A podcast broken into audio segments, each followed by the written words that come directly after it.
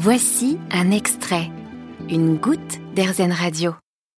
C'est quelqu'un de lumineux que je vous propose d'écouter aujourd'hui sur RZN Radio.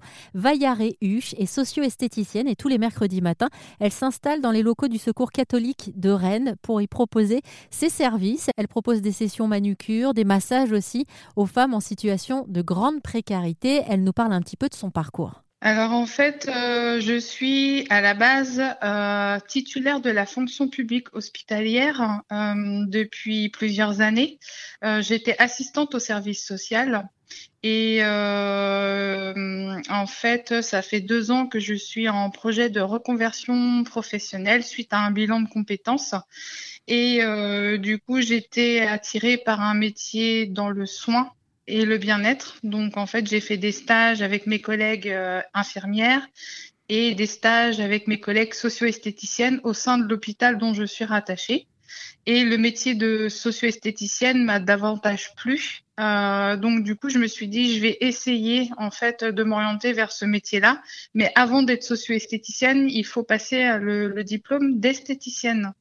Du coup, euh, l'année dernière, euh, j'ai passé euh, ce diplôme-là que j'ai obtenu et je me suis dit que ce serait bien de pouvoir mettre à profit en fait euh, mes compétences euh, afin de euh, d'apporter du bien-être à des gens en situation de précarité. Donc du coup, j'ai contacté le Secours catholique de Rennes pour savoir si ça les intéresserait en fait que je vienne quelques heures pour pouvoir voilà faire des soins de bien-être aux, aux personnes voilà, en situation euh, précaire et ils ont été euh, ravis de cette proposition. Donc du coup, euh, voilà, depuis début octobre, en fait, j'interviens tous les mercredis matins parce que mon emploi du temps peut me permettre d'intervenir cette matinée-là. Et du coup, je propose des soins de bien-être aux femmes en situation de précarité. Alors, vous nous avez parlé du métier de socio-esthéticienne. Oui. c'est quoi comme métier exactement? Alors, en fait, socio-esthéticiennes, euh, ce sont des esthéticiennes à la base et qui exercent leur métier en milieu fragilisé, comme par exemple à l'hôpital, euh, en EHPAD. Ça peut être aussi euh, dans des centres pénitentiaires. Donc voilà, c'est un environnement où voilà, c'est ce sont c'est du public fragilisé. Mais c'est à la base le métier d'esthéticienne en fait.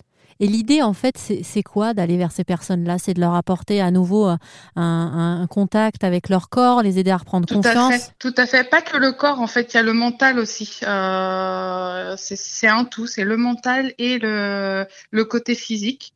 Donc, euh, mais je pense que, enfin, personnellement, c'est pas que de leur apporter, parce que dans ma situation, ils m'apportent beaucoup aussi. En fait, je me nourris un peu de, de cet échange que j'ai avec eux, et je trouve ça tellement riche qu'en fait, c'est un échange.